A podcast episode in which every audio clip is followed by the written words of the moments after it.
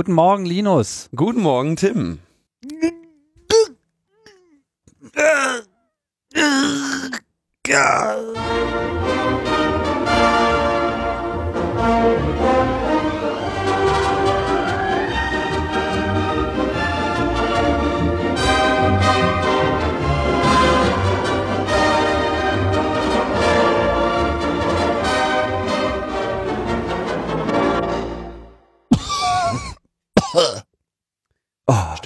Dazu? das war die Drossel.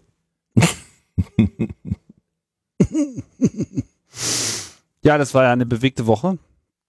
Ähm, stimmt's, Linus? Ja, ja, ich, äh, noch ist Bewegung im Netz. Ja, doch bewegt es sich. Gerade noch so. Und es bewegt sich doch. Ja, es gibt noch Netzbewegung. Ein paar Bits strömen nach wie vor von Bis A zum nach 2. B. Mai. Aber ja, äh, wir sind heute mal wieder mit Gast am Start und begrüßen Clemens. Hallo. Clemens Schrümpe. Ähm, Ich muss mich ja hier bald behördlich melden, so häufig wie ich hier bin in der Metaebene. können wir drüber reden. ja. Und äh, wir haben sicherlich auch einen guten Anlass, denn wir wollen ja heute mal so ein bisschen über die äh, jüngsten Bewegungen äh, sprechen, die so äh, die Telekom äh, gemacht hat. Nachdem sich das ja vor einiger Zeit schon angekündigt hat durch das Leak aus Telekom-Management-Kreisen, dass äh, in Planung steht, äh, die DSL-Verträge etwas zu überarbeiten, beziehungsweise schon lange verborgene Klauseln dann auch mal zu aktivieren, hat äh, Telekom, wann war das jetzt, vorgestern, Montag? Glaub ich, Ich- ernst gemacht, ne? Und das äh, veröffentlicht, dass sie das jetzt eben auch wirklich äh, tun wollen.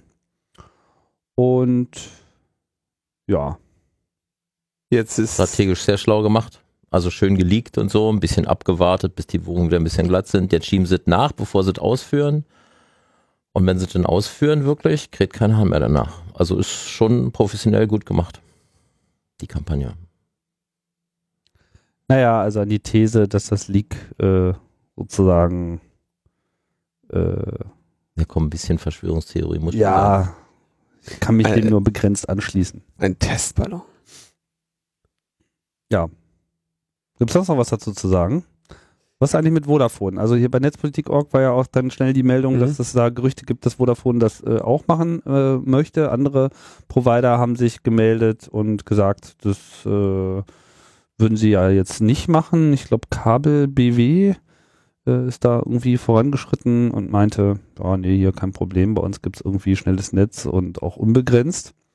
Aber die Telekom gibt sich äh, unbeeindruckt, wenn ich das richtig äh, mitbekommen habe. Ja, die machen das jetzt. Also ähm, es gab, das ist ja ganz interessant, es gab dann direkt mal die, äh, auf Netzpolitik.org dann quasi die, die, den Schuss vor den Bug, dass die anderen das mitplanen würden und man hat sie damit so ein bisschen aus der Selber äh, gelockt. Reserve Reserve gelockt, jetzt auch mal ein, ein Commitment dazu machen. Und die Befürchtung lautet ja, dass, dass es ohnehin schon alle wissen und eigentlich auch kein Provider jetzt unbedingt unglücklich ist, dass er in Zukunft diese zusätzliche Einnahmequelle für sich äh, erschließen kann, zum, wenn der das größte Licht am Markt äh, das so macht und man da einfach folgt. Andererseits ist natürlich für einige äh, die, die, die Möglichkeit da, das eventuell explizit als Werbemerkmal zu nutzen und als Alleinstellungsmerkmal zur Kundengewinnung, was allerdings auch nach hinten ähm, Genau. losgehen kann. Weil sie kriegt ja, die kriegen ja genau die Kunden, die die Telekom als Zecken bezeichnet. Genau. Ähm, und die, dieselbe Rechnung, die bei der Telekom nicht aufgeht, für die Vielsauger, geht natürlich weder beim Vodafone noch beim Kabel Deutschland auf. Ähm, wie gesagt, momentan denke ich mal, halten die sich zurück, weil sie denken, ach, wir erben da noch ein bisschen was von und nehmen noch ein bisschen gute Publicity mit oder äh, freuen uns darüber, dass die Telekom schlechte Publicity am Hals hat. Aber auf Dauer äh, haben die da auch keinen Spaß davon. Also deswegen, weiß ich nicht. Ich meine, dieses ganze Ding ist ohnehin hochinteressant, finde ich, weil ähm, ich möchte wirklich mal wissen, auf welcher Baumschule die Marketingleute äh, von der Telekom waren. Es gibt so ein paar Grundregeln, die man in diesem Business äh, irgendwie beigebracht kriegt, ähm, die dort massiv verletzt wurden, nämlich einfach zum Beispiel, äh, du nimmst niemals einem Kunden was weg. Niemals. Du gibst einem Kunden was oder gibst einem Kunden was nicht, das ist okay, also bietest was an oder bietest was nicht an, aber du nimmst niemals einem Kunden was weg. Das ist einfach dämlich. Ich verstehe auch nicht, warum sie das so rum vermarkten. Äh, man könnte ja auch sagen, hier unsere neuen 75 Gigabyte Pakete. Und übrigens, wir sind sogar noch so cool, wenn du dein Volumen aufgebraucht hast, lassen wir dich sogar noch weiterlaufen. Das ist eine ganz, das ist ein ganz anderer Spin, als zu sagen, äh, du hast alle Welt offen und irgendwann schneiden wir sie dir ab. Der Effekt ist derselbe. Du hast 75 Gigabyte und der, der Rest kleckert durch oder du musst nachzahlen. Aber man kann das doch ganz anders spinnen. Warum spinnen sie das, warum bleiben sie auf ihrem komischen Flatraten-Ding da? Ich weiß sowieso nicht, was diese mit diesen Flats da immer soll. Das ist irgendwie, keine Ahnung. Flat. Nee, ich weiß auch nicht, was, ja, flat ist es sowieso nicht, weil im Englischen ist flat was anderes, nämlich ein platter. Ist ein platter Reifen. Ich meine, das ist es jetzt auch, das ist ein platter Reifen, ja. Das sind Flats, das, ist, das kann eigentlich nur, mir ist irgendwie neulich mal aufgegangen, ähm, äh, das, irgendwie, das muss irgendwie die Abkürzung sein für äh, zerebrale Flatulenz oder sowas von irgendwelchen äh, Marketing-Heinis. Aber anders äh, anders kann man sich diese ganze Flatterei dort gar nicht vorstellen. Äh, das ist irgendwie echt schräg ähm, äh, wenn man denn auch so, so Werbezettelchen liest von den Mitbewerbern wie wähle aus den Flats. Ja, äh, ich meine, allein schon, dass es davon mehrere gibt, äh, ist schon irgendwie, hä? Aber nochmal, nochmal, warum spinnen die das, warum, oder warum lassen die das so spinnen, dass sie sozusagen äh, jetzt alle sich darüber aufregen, dass ihnen was weggenommen wird, anstatt dass sie lieber sagen, hier, hier ist unser Paket und wir sind sogar noch cool und lassen dich sogar noch weiter surfen, selbst wenn du dein Kontingent aufgebraucht hast. Ja. Doch, hätte doch, hätte doch einen positiven Anstrich. Also ich glaube, ja, das müssen uns nicht so, äh, nicht so sehr jetzt darum kümmern, dass die Marketingberatung für die Telekom äh, zu machen, wie sie etwas, was äh, offensichtlich äh, sehr unpopulär ist, noch irgendwie besser spinnen können. Vielleicht werfen wir nochmal einen Blick darauf, was eigentlich äh, jetzt konkret äh, angekündigt wurde. Ähm, also im Wesentlichen hat sich das ja auch bestätigt. Tatsächlich gibt es ja diese Drosselung bereits in den Verträgen. Sie wurde bloß bisher noch nicht äh, durchgeführt. Das äh, lässt sich jetzt absehen, dass das dann wohl auch äh, aktiviert wird. Sprich, jeder ist betroffen. Und neue Verträge sind nochmal dahingehend betroffen, dass diese Drosselung, die ohnehin da schon drin stand, also äh, kriegt er das jetzt nicht für alle ähm, Anschlusstypen zusammen, aber schon ein VDSL 50 wurde in den alten Verträgen auf 6 Megabit Download begrenzt. Upload weiß ich jetzt gerade nicht mehr. Also auch äh, das ist schon eine signifikante Reduzierung, mhm. auch wenn sie jetzt nicht so im Rotlichtbereich äh, agiert wie die neue Idee, nämlich auch äh, solch schnellen Anschlüsse auf ähm, 384 Kilobit zu reduzieren pro Sekunde. Und ähm, bei den anderen Anschlüssen ist es die, derselbe Speed, also jetzt ab Mai, also ab neuen Verträgen ab Mai. Nur, dass das eben eher eintrifft. Ähm, 200 Gigabyte hast du bei VDSL 50, das geht dann irgendwie runter bis 75 Gigabyte pro Monat. Wohlgemerkt wird hier Upload und Download zusammengefasst. Ist halt Transfervolumen. Genau. Welche Richtung ist wurscht. Ja, man könnte ja auch sagen, nur Download oder was weiß ich, nur Upload. Ja, dann äh, wird sich bei mir gerade nochmal ausgehen. So. Ich habe jetzt auch gerade nochmal nachgeschaut, was so mein Monatsverbrauch äh, ist hier. Wenn du nicht im Urlaub bist. Wenn ich nicht im Urlaub bin, ja, wobei ähm, gewisser Anteil ist halt hier auch einfach Backup-Aktivität etc. Aber stimmt schon, wenn ich hier so normal äh, unterwegs bin mit meinem VDSL 50, bin ich derzeit so bei 375 Gigabyte im Monat. Mit anderen Worten. Up and down kann ich eigentlich die Hälfte des Monats nicht mehr arbeiten. Up and down? Ja, zusammen. Mhm. Ich guck mal ganz kurz. Also schon ja, mein Downstream. Okay, da freuen sich doch deine Kinder. Jemand hat auch geschrieben, das ist ein guter Beitrag zur Entschleunigung der Gesellschaft. Und ich finde das auch gut, dann kannst du dich mehr um deine Kinder kümmern. Noch mehr. ah, ja, wie schön. Ja. Letzter Monat. Jetzt. Ähm, 620.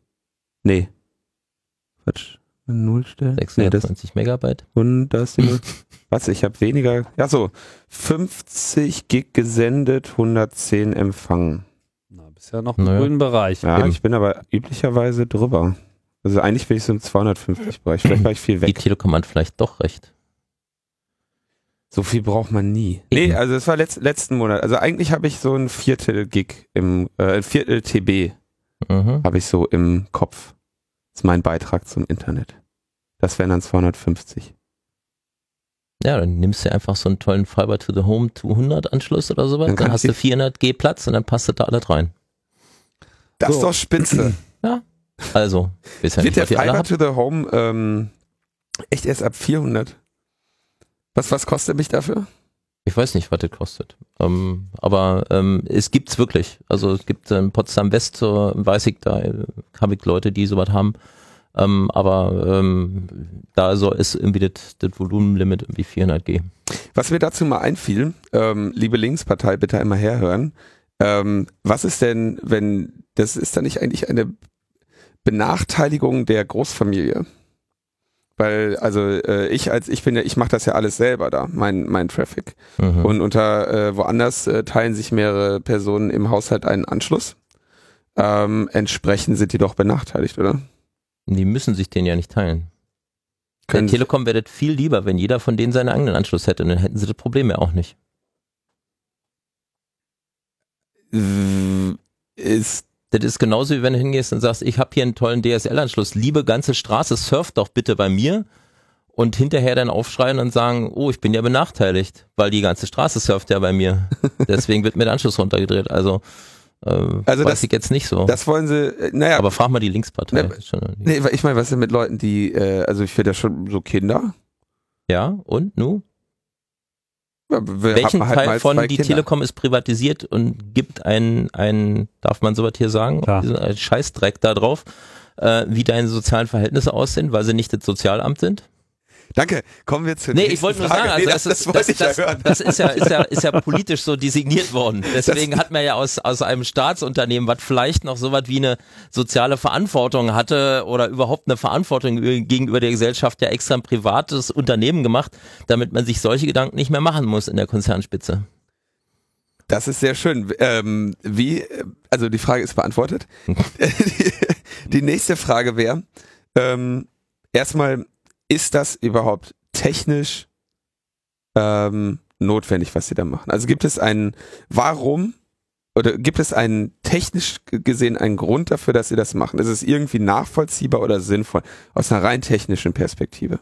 Du stellst jetzt dieselbe Frage wie die, die man den, äh, die man der Atomindustrie gestellt hat, äh, sagen, wenn ihr nicht Atomkraftwerke bauen dürft, gehen dann in Deutschland die Lichter aus.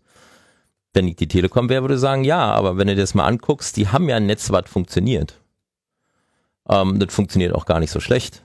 Ja, äh, wenn sie jetzt auch immer rumjammern von wegen Netzausbau, das ist ja nötig für den Netzausbau, dann muss man mal hinterfragen, wie funktioniert so ein Netzausbau? Wo liegen da die Investitionen, wo liegen da die laufenden Kosten? Und ähm, äh, wenn man das auf das Volumen abstellt, sogar auf das monatliche Volumen, würde man ja glauben, dass, ähm, dass der Netzausbau monatlich immer wieder neue Kosten erzeugt. Dem ist aber nicht so. Netzausbau bedeutet, du erschließt einen Standort, das heißt, du kaufst ein Grundstück oder mietest irgendwas oder wenn du nur einen Kasten auf die Straße stellst, stellst du einen Antrag bei irgendeiner Behörde, kaufst diesen Kasten, stellst ihn dahin, lässt den Elektroanschluss legen. Das sind alle Investitionskosten, die du da reintun musst. Dann kaufst du dein Equipment, was du da reinschraubst, was natürlich auch eine Abschreibungsdauer hat. Aber dann ist es da und dieses Equipment, das kostet genauso viel, egal wie viel genutzt wird oder nicht. Deswegen halte ich zum Beispiel diese, diesen Spin, wo man das mit der, mit dem Volumen, also mit der Nutzung dieses Dings, dieses Netzes in, äh, in Verbindung bringt, äh, den halte ich einfach für falsch. Ja, okay, so ein Switch verbraucht ein paar Milliwatt mehr, wenn er wirklich was tut. Ja, also aber vielleicht haben sie ein bisschen mehr Stromverbrauch, aber das, was richtig Geld kostet, nämlich die Investitionskosten, so was dahin zu stellen, ist vollkommen unabhängig vom Volumen. Weil der Kasten steht da auch, wenn die Straße nicht surft. Und wenn sie, wenn sie alle gleichzeitig YouPorn klicken, steht der Kasten auch da und hat dasselbe gekostet.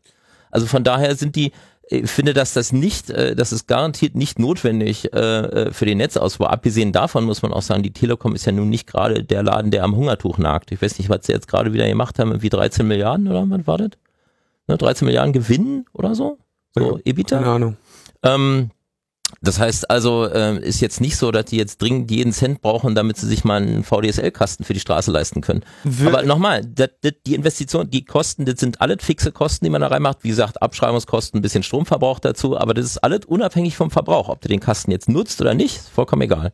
Was wäre an der an dem Argument dran, dass dieser dieser eine Kasten, der jetzt hier vor der Tür steht, der ist jetzt äh, ausgelastet, ich muss den nächsten daneben stellen? Ja, aber das sind ja Anschlusskosten, für die sie ja von den Leuten auch Anschlussgebühren verlangen und monatliche Gebühren. Auch das hat wieder mit dem Volumen, was die Leute verbrauchen, nichts zu tun. Wo das Volumen ins Spiel kommt, ist Beim, bei dem, bei dem, beim Peering oder bei den, äh, bei den im, nicht, nicht notwendigerweise nur im Backbone, aber auch bei den Verbindungen zur Außenwelt, also Mhm. wo, wo man die Telekom-Wolke verlässt in Richtung äh, anderer Provider. also da, wo Ja. die, wo das, das Netz, was die Telekom in Deutschland anbietet, mit dem Internet verbunden ist, mit den anderen dem Rest Providern, ist, mit ja. dem, mit dem, Genau. ja, Mhm. also da, dieser Übergang findet statt in Frankfurt und Der findet nicht nur da statt, der findet überall dort statt, da statt, wo du Peering machen willst. Der findet auch in mehreren deutschen Städten statt. Nur ist allerdings die Telekom auch dafür berühmt, dass sie eigentlich nicht peert. Weil sie sagt, wir sind so groß. Also Peering sagt man, in der, es gibt ein technisches Peering, das heißt, es gibt eine, es gibt eine technische Beziehung oder ein Kabel zwischen zwei Providern. Und dann gibt's noch sozusagen den politischen Ausdruck Peering, wo man wirklich das Wort Peer, also sozusagen gleichberechtigter nimmt.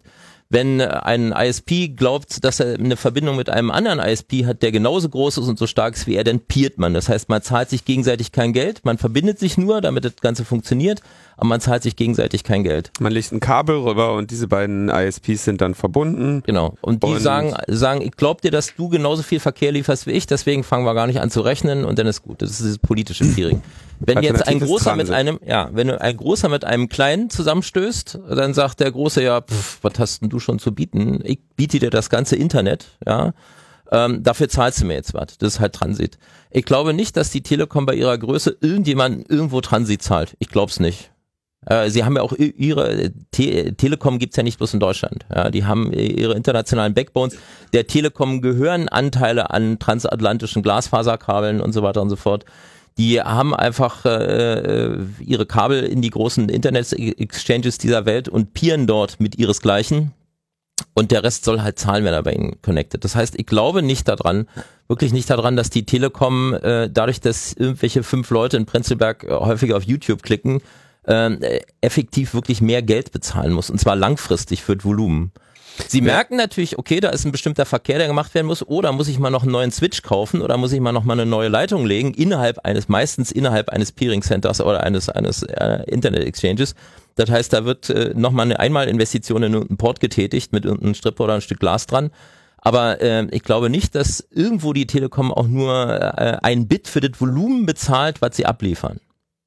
Also jetzt wirklich so auf den Tacho, wie ich es ja beim Mobile Max neulich mal beschrieben hatte, äh, äh, sondern dass sie äh, höchstens mal irgendwo noch eine Leitung legen müssen oder irgendwo noch einen Port dazu kaufen müssen oder sonst was. Das ist sozusagen die Investition und das widerspricht sich ja widerspricht ja dann wieder der Argumentation, die sie gegenüber den Kunden rausbringen, zu sagen, äh, wir wollen, dass die Leute, die das viel nutzen, auch mehr zahlen, weil sonst funktioniert unser Netz nicht mehr. Ich meine, das stimmt im Großen und Ganzen, aber nicht in dem Extremmaß, wie sie es jetzt machen, dass sie jetzt jeden ihrer User sozusagen dazu verpflichten, da jetzt noch irgendwie mehr zu zahlen. Wie viel Abdeckung haben wir eigentlich mit diesen Tarifen? Also wir haben ja auch, äh, also hier in Berlin kriegt man das nicht so mit, obwohl ich habe das, ich habe äh, in der Anfangszeit, wo ich nach Berlin gezogen bin, da gab es bei mir auch kein DSL, da wo ich gewohnt habe, weil da Glasfaser in der Erde lag und die konnten haben das irgendwie nie hingekriegt, das umzustöpseln auf äh, auf Kupfer wieder oder so. Das war die offizielle Geschichte, glaube ich. Ähm, Friedrichshain oder was? Friedrichshain, ja, ja. Mhm. Ein Vor Klassiker. zehn Jahren ungefähr. Was ist mit, ähm, äh, was ist mit, mit so ländlichen Regionen, die bis heute ja noch nicht mal dieses DSL haben? Ja, oder die, die irgendwie dieses DSL Lite bekommen oder so? Ähm, was ist eigentlich mit denen? Da sagt die Telekom ja, äh, ja, euch äh, äh, möchten wir da gar nicht, also bei euch lohnt sich's nicht, diese äh, D-Slam hinzuschnallen oder was, ne? Oder was ist, was, warum, warum haben wir auf dem Land noch kein DSL? Wäre das was, was man als Netzausbau bezeichnen könnte? Das ist was, was als, ja, natürlich hat das was mit Netzausbau zu tun, aber auch da wieder die Frage, was hat das mit dem Volumen zu tun? Ja, die Telekom nimmt ja auch Monatsgebühren und Anschlussgebühren und so weiter und so fort. Und äh, das kostet alles, kostet alles Geld, ja, wenn man sich das anguckt, wie das auch gemacht wird, das wird ja auch dann immer schön deutsch gemacht. Da wird ja nicht einfach ein Kasten in die Ecke geschmissen, sondern das wird ja dann ne, mit hier und da und abgenommen und da noch ein Erdungskabel extra und da und so. Das alles ganz hochoffiziell normgerecht, wird dahin gebastelt, kostet alles ein scheiß Geld. Aber auch das hat nichts, nichts mit dem Volumen zu tun. Also ist mir nicht klar, ja, wieso die jetzt sagen, äh, ist, wenn jetzt Leute mehr surfen, äh, können wir da gegen Kasten nicht hinstellen. Das verstehe ich nicht. Ähm, auf dem Land ist es halt so, dass es ähm, einfach Dinger gibt, die sind nicht attraktiv. Du hast halt eben Grundkosten für, ähm, für so ein Kästchen. Äh, einfach Investitionskosten und dann auch monatliche Kosten, weil dein lokale Energieversorger musste ja da Strom reinliefern und der will auch seine Zählergebühr haben. Mhm. und du musst Investitionen tätigen, diese Ding dahin zu tun und das auch zu betreiben und Wartungskosten und Abschreibungskosten und so weiter und so fort. Und wenn du dann das Ding nicht voll machen kannst, dann lohnt es sich für dich nicht. Ähm, das ist halt eben so, dass wir Deutschen mit unseren Dörfern auch schön verstreut leben. Ja, wir haben also sehr viele kleine Dörfer, wo halt eben nur ein paar People wohnen. Äh, Landbevölkerung ist auch traditionell gerne mal überaltert. Das heißt also auch die Nutzung von DSL dort ist halt eben auch nur nicht so nicht so golden, wie, wie man sich das vorstellt. Diese Geschichte wird sich im Übrigen nochmal, denke ich, ändern, wenn die Telekom wirklich wie angekündigt hingeht und äh, ihr ISDN-Netz äh, Netz und das analoge Telefonnetz runterfährt, so ab 2016. Ähm, weil dann, damit die Leute telefonieren können, auch die 88-jährige Oma braucht sie halt eben DSL. Dann weiß sie nicht mehr, dass das DSL ist, weil das ist nach wie vor ihr toller Telefonapparat mit der Wählscheibe dran. Aber der läuft halt dann. Der läuft dann halt eben über Voice over IP mit DSL. Ähm, das heißt, die müssen damit langfristig jetzt immer aus dem Kniff kommen und dann rechnet sich das auch wieder, weil für jedes Kästchen, was sie da auf dem Dorfanger stellen, können sie, oder für jede 10, 20 Kästchen, die sie für irgendwelche Dorfanger stellen, können sie irgendwie eine teure EWSD-Vermittlungsstelle in dem, in dem Großkaff nebenan äh, abschalten und runterfahren. Ähm, deswegen lohnt sich das für die auch lang, äh, langfristig, aber das hat jetzt mal aus deren Sicht mit Internet oder so nichts zu tun. Aber um nochmal darauf zurückzukommen, also die, die Investitionskosten, die Betriebskosten für so einen Kasten sind halt verhältnismäßig hoch, gerade in Deutschland. Mhm. Ähm, und äh, die Nutzung ist dafür eben manchmal zu gering. Ne? Du musst das, das schon wirklich die also, Ports voll machen, sonst lohnt sich das nicht. Ne? Genau, also das heißt am Ende irgendwie die 50 Euro, die ich für, die dann der eine Bauer für seinen DSL-Anschluss zahlt, äh, stehen in keinem Verhältnis zu dem Kasten, der an der Landstraße zu seinem Hof steht. Genau. Ähm, jetzt gibt es natürlich noch andere Sachen. Lande, es ja. gibt ja natürlich noch andere, andere Formen des Netzausbaus. Es gibt ja natürlich noch diese, diese, diese Mini-D-Slams. Äh, habe ich bisher noch nicht gesehen, jedenfalls in Deutschland nicht. In anderen Ländern habe ich das schon vor vielen, vielen Jahren gesehen. In Frankreich zum Beispiel, da gibt's auch Gegenden, da hat jeder Bauernhof, auch wenn er weiter weg ist von den anderen, halt halt eben so ein so ein, so ein, so ein Mini-D-Slam, der da irgendwo an einem Mast hängt. Das ist halt eben nicht, wir bauen einen Kasten, und, hm, hm, hm, sondern das ist halt irgendwie ein Mast, äh, wo eh die Telefonleitung lang hängt. Da hängt halt eben an einem Mast mal ein Kasten, der ist ein bisschen größer. Da kommen halt, weiß ich, vier DSL-Leitungen für die benachbarten Höfe raus. Mhm. So. Kann man auch bauen, gibt es auch alles, habe ich hier in Deutschland noch nicht gesehen. Hier wird halt eben schön Kasten gebaut oder nicht. So. Ähm, kann sein, dass es jetzt, dass die Telekom mal wieder irgendwo einen Feldtest macht, in kleinen Kuhkackerode oder so, habe ich jedenfalls noch nicht gehört oder nicht gesehen, aber jedenfalls nicht in dem Maße, wie das in anderen Ländern gemacht wird, wo man halt einfach Mini-D-Slams irgendwie an die Masten hängt oder sowas. Also du meinst, da liegt schon eine aktive äh, Ausbauverweigerung vor? Äh, ja. Oder mindestens eine mangelnde Ausbaubereitschaft? Naja, ich kann mir das so vorstellen, dass die Telekom halt ähm, intern äh, ein Budget dafür hat, was sie macht. Und sie haben sich halt in den letzten Jahren hauptsächlich in den Großkampf in den Großstädten äh, äh, haben darin investiert. Ja, weil das ist ein Marktplatz, den sie besetzen wollten. Hier leben die jungen Leute, die Nutzer und die überhaupt, ja, ihre, ihre, ihre, ihre Hipster, ihre, ihre Zielklientel. Äh, und hier mussten sich ja dann in diesen Kampf reinbegeben gegen die Kabelnetzbetreiber, gegen LTE, gegen Stadtnetz, gegen Schieß mich tot, gegen Alice, äh, Telefonica und den ganzen Zoo. Mhm. Ähm, das heißt, hier hat man halt eben auch schön viel Geld reingetan. Guck einfach dahin, wo die VDSL-Kästen stehen. Ähm, kannst du übrigens auch sehen, selbst wenn so eine Großstadt wie Berlin ausgebaut wird, wird natürlich erst in Kreuzberg und in Prenzlauer Berg angefangen, bevor man in Köpenick so ein Kästchen hinstellt. Oder in Rudo. Ähm, da sieht man, sieht man ganz genau, wo die Strategie hingeht und äh, sie haben halt eben nur ein begrenztes Budget und sie haben natürlich auch nur ein begrenztes Personal, äh, um das zu machen. Und jetzt fangen sie so langsam an, dort das auch im Land aufzurollen, vornehmlich, wie man häufiger schon beobachtet hat, dort, wo in die Konkurrenz zu nahe kommt. Ich hatte ja schon beim mhm. Obermex mal erzählt, dass ich habe so einen kleinen Landsitz in Nordbrandenburg. Da war wirklich nichts, gar nichts. Ich musste, ich musste kämpfen wie Tier mal vor etlichen Jahren, um dann mal überhaupt einen ISDN-Anschluss zu kriegen. Und ähm, dann hat der Vodafone sich überlegt, wir stellen da jetzt mal ein LTE-Türmchen hin. Das kriegt die Telekom natürlich mit, weil äh, das ein Grundstück ist, weil sie sich teilen oder weil die irgendeine Richtfunk, äh, nicht eine Richtfunk, sondern weil die irgendeine Fest, Festnetzverbindung dort, eine Carrier, Carrier-Festverbindung äh, beantragen oder wie auch immer. Jedenfalls kriegt die Telekom das sehr gut mit, wo der Vodafone sein LTE hinstellt. So, und der Vodafone hat das Ding angemacht und keine zehn Tage später stöckelte eine Frau, eine Vertriebsfrau von der Telekom durch dieses Dorf, klingelte an jeder Haustür und sagte sich, freuen Sie sich, jetzt gibt's hier DSL, ich habe rein zufällig einen Antrag dabei, unterschreiben Sie hier. Sie sind doch schon Telekom-Kunde. So. Und diese Nummer fahren sie halt eben überall. Das heißt, da wird jetzt erstmal geguckt, jetzt wird Marktplatz besetzt. Ja, es wird jetzt nicht, der Telekom geht es überhaupt nicht darum, die arme Landbevölkerung sozusagen zu versorgen, sondern dafür zu sorgen, dass diese arme Landbevölkerung, wenn sie denn schon unbedingt Bits kriegen, muss sie wenigstens von der Telekom kriegt und nicht von dem Mitbewerber. Das heißt, da wird jetzt Marktplatz besetzen gespielt und nicht Netzversorgung herstellen. Ist ja auch eigentlich eine ganz schöne Taktik, den äh, Konkurrenten einfach mal bis äh, zu Ende investieren zu lassen, bis das LTE-Türmchen da steht und sich die Beine ausgerissen wurden und dann einfach hinzugehen und schnell äh, den D-Slam äh, auf die Straße zu stellen Ja. und ihm das Geschäft zu versauen. Also Und das, vor allen Dingen musst du überlegen, jetzt sind ja, das sind, ich sag jetzt mal, alte Kunden, das sind alte Telekom-Kunden, aus, schon aus dem Grunde, weil es ja nie was anderes gab. Ja, die haben halt Telekom ISDN äh, äh, oder analoge Telefon. Und da jetzt den Upsell nur zu machen, zu sagen, ach jetzt hier nicht Provider wechseln. Kommen Sie, ich habe hier den Antrag dabei, unterschreiben Sie einfach hier, kriegen Sie für 5 Euro mehr, kriegen Sie Internet. Juhu. Ja, was meinst du, wie viele Leute da unterschreiben? Ja. Also halten wir Abgesehen davon, dass LTE auch noch tariflich stinkt in Deutschland, und zwar bei allen. Aber okay, das ist ein anderes Thema. Ja, überhaupt stimmt, stimmt alles. halten wir fest, keine technische Notwendigkeit, Sehe ich nicht. wirtschaftliche Strategie.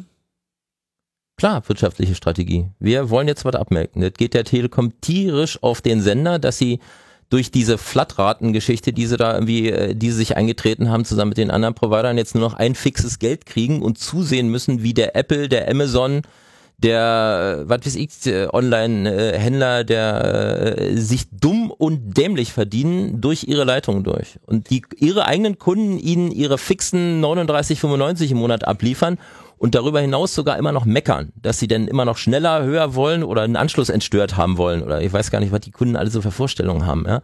So, das heißt, sie haben die ganze Arbeit, kriegen ein festes Geld dafür Ja. und gerade der Apple oder so mit seinem iTunes Store oder so oder andere Content-Anbieter verdienen sich dumm und dusselig über ihr Netz. Das würde mich als Telekom auch aufregen. Jetzt ist natürlich ärgerlich, weil Apple, Amazon, eBay, YouTube, wer da komme, die machen ja Content. Die machen ja nicht Netz, ne? Das ist ja was anderes. Ja. Und die, die, äh, die Trennung von, von Netz und Inhalt ist ja eigentlich ein, eine ganz sinnvolle Sache. Und äh, wir sehen, dass, dass die Netzbetreiber jetzt inzwischen sehr starke Begehrlichkeiten in Richtung Content anbieten haben. Ein Thema, was sehr viel behandelt ist, ist dieses T-Entertain. Mhm. Ähm, das ist irgendwie eine Zusatzsache, die ich buchen kann zu meinem VDSL-Anschluss. Ne, geht auch im ADSL-Anschluss. Kriegst Ja, es dann oder, sogar oder zu, zu meinem DSL-Anschluss. Kriegst es dann sogar billiger. Dann kriegst billiger. Oh, aha. Und da kommt dann äh, Fußball, ne? Fußball Nee, auf vom dem Fernsehen. Vom Fernsehen. Ja. Fernsehen. Fernseher. Ja, wir Fernsehen. sind beim traditionellen Triple-Play-Spiel. Ein Anbieter bietet Telefon, Internet und Fernsehen an. Also das selber oder auch aus dem Kabel kriegst oder aus was aus dem Satelliten rausfällt Ja. oder so, kriegst du halt denn da über dein über deine Telefonstrippe. Kommt aber jetzt irgendwie über IP. Ja, aber nicht übers Internet. Das ist, die, das ist der feine Unterschied, den man da machen muss. Ich weiß, worauf du hinaus willst. Es geht halt um die Frage, die jetzt natürlich auch dieser Tage in allen Tweets und so mal kolportiert wird.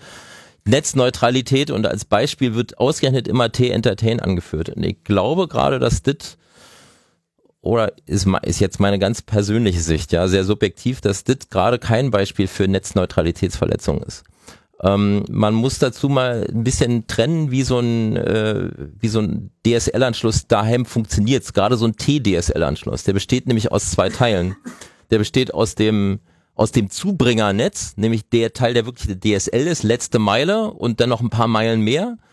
Und denn dahinter kommt dann noch ein Internetzugang. Das heißt, du hast sozusagen ein Netz, was dir die Bits vor die Tür bringt und dahinter nochmal ein Internetzugang. Das muss man verstehen, auch im Zusammenhang mit der Drossel, weil die, die angekündigte Drossel der Telekom wird nur den Internetanschluss drosseln. Drosseln dir nicht deinen DSL-Anschluss. Diese Trennung ist auch wichtig und ist auch gut, weil du kannst ja auch einen anderen ISP wählen. Ich weiß gar nicht, das wissen vielleicht gar nicht so viele Leute. Du kannst ja auch sagen, ich nehme einen T-DSL-Anschluss, aber keinen T-Online-Internet-Anschluss dazu hinten, sondern ich nehme mir das Internet von ISP XYZ dann hast du mit dieser Drossel nichts zu tun, jedenfalls nichts mit der von der Telekom, weil dein DSL-Anschluss wird nicht gedrosselt, sondern nur das Internet dahinter von T-Online. Nun wird es allerdings von der Telekom immer gerne als Paket vermarktet. Ne? Die gehen halt immer hin, diese Call-and-Surf-Paket. Da ist halt alle drin. Da ist sozusagen ein DSL-Anschluss drin und ein Internetanschluss und Telefonie und wenn du Entertain nimmst, ist noch ein bisschen Fernsehen mit dazu. Ja? Aber die, und diese Drosselnummer, die sie angekündigt haben, bezieht sich nur auf den Internetteil. Deswegen können sie auch zum Beispiel Entertain mitfahren, weil da hat nämlich mit dem Internetteil gar nichts zu tun. Sie benutzen vom Prinzip nur diese letzte Meile, die sie dort technisch haben, um dir das, dir das Fernsehsignal sozusagen nochmal mitzubringen. Und ja, das ist, basiert auch auf IP, aber das ist kein Internet. Das ist Multicast, was sie dort machen. Ähm, äh, ist, äh, ist Im Prinzip ziehen sie ja auch vom Service her gleich mit den Kabelfernsehanbietern, die zusätzlich noch Internet anbieten, aber Mhm. eben normalerweise eben über dieses Kabel auch Fernsehen. Damit haben sie da quasi Parität. Aber die eigentliche Diskussion, denke ich, die sich jetzt hier äh, äh, die da entstanden ist bezüglich der Netzneutralität, bezieht sich ja explizit auf diese Drosselung, weil es ist natürlich klar, dass man jetzt datenintensive Dienstleistungen wie äh, Videostreaming von HD, ja, was weiß ich, ich klicke mir auf meinem Apple. TV, ja, oder ich klicke mir auf meinem Apple TV jetzt so ein HD-Movie, so, da gehen dann halt mal so drei Gigabyte irgendwie über die Leitung. So, Mhm. ne? Und wenn ich das jetzt äh, jeden Tag äh, benutzen möchte, so, dann läuft es halt dann über kurz oder lang darauf hinaus, dass eben mein Anschluss dann sein Limit erreicht und dann müsste ich eben zusätzlich zahlen. Zusätzlich geht die Telekom ja jetzt auch relativ unverblümt raus und sagt so, ja, naja, wenn ihr jetzt hier eure Dienstleistungen trotzdem noch durchgeschippert bekommen möchtet, so dass das im Prinzip so läuft wie mit dem Entertain, dass es nämlich nicht mitzählt, ja, dann könnt ihr uns ja äh, bestechen, bezahlen, was auch immer. Äh, Das ist jetzt die Meldung an die. Diensteanbieter, nicht an die Kunden. Ja, genau. Das ist Genau, ist eine Mhm. äh, Meldung an die Diensteanbieter. So, wenn ihr möchtet, dass das irgendwie trotzdem reinkommt, dann äh, zahlt uns doch mal dafür Geld. Ne? So nach dem Motto hier so YouTube, wenn du noch irgendwie deine Werbung äh, platzieren möchtest, dann äh, gib uns doch mal Geld. Das ist ja so der, der, der feuchte Traum, den sie schon länger pflegen. So an der Stelle sehe ich allerdings die Ideen der Netzneutralität äh, komplett ähm, ja, Absolut. im Angriff, weil äh, hier muss man sozusagen auch noch bezahlen, damit man überhaupt bis zum Kunden kommt. Und genau das ist ja eben entgegen den ursprünglichen Zielen von Internet. Dass ich nämlich jederzeit sagen kann, okay, ich habe hier auch einen datenintensiven Dienst. Ich habe zwar nicht viel Geld, ich bin nicht Google, so. Ich muss sehen, äh, wie ich das überhaupt erstmal an den Mann kriege. So, aber wenn das einfach zu datenintensiv ist, dann habe ich halt keine Chance. Und wir werden in Zukunft eine Menge Dienste haben, die sehr datenintensiv sind, weil sich immer mehr mit Video und anderen Datenmengen ähm, Ja, nicht nur das, sondern halt eben auch Klar. das, was du ja selber auch machst, was sich bei vielen auch etabliert, dass Leute wirklich hingehen und sagen, ich habe jetzt mal die Infrastruktur, die es mir erlaubt, Online-Backups zu machen.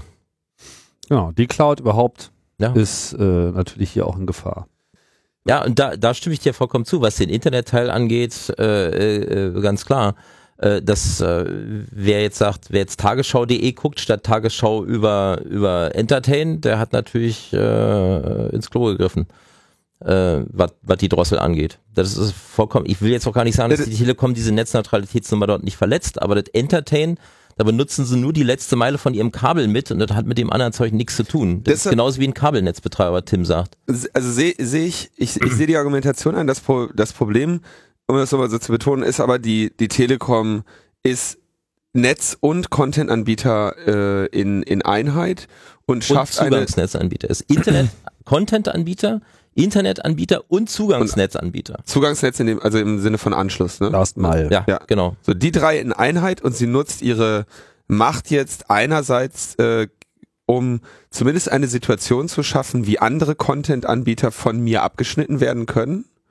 Einfach, also ab einem ge- gewissen Volumen hätte, äh, könnte ich also nicht mehr den, den Apple-Film gucken, aber äh, das T-Entertain.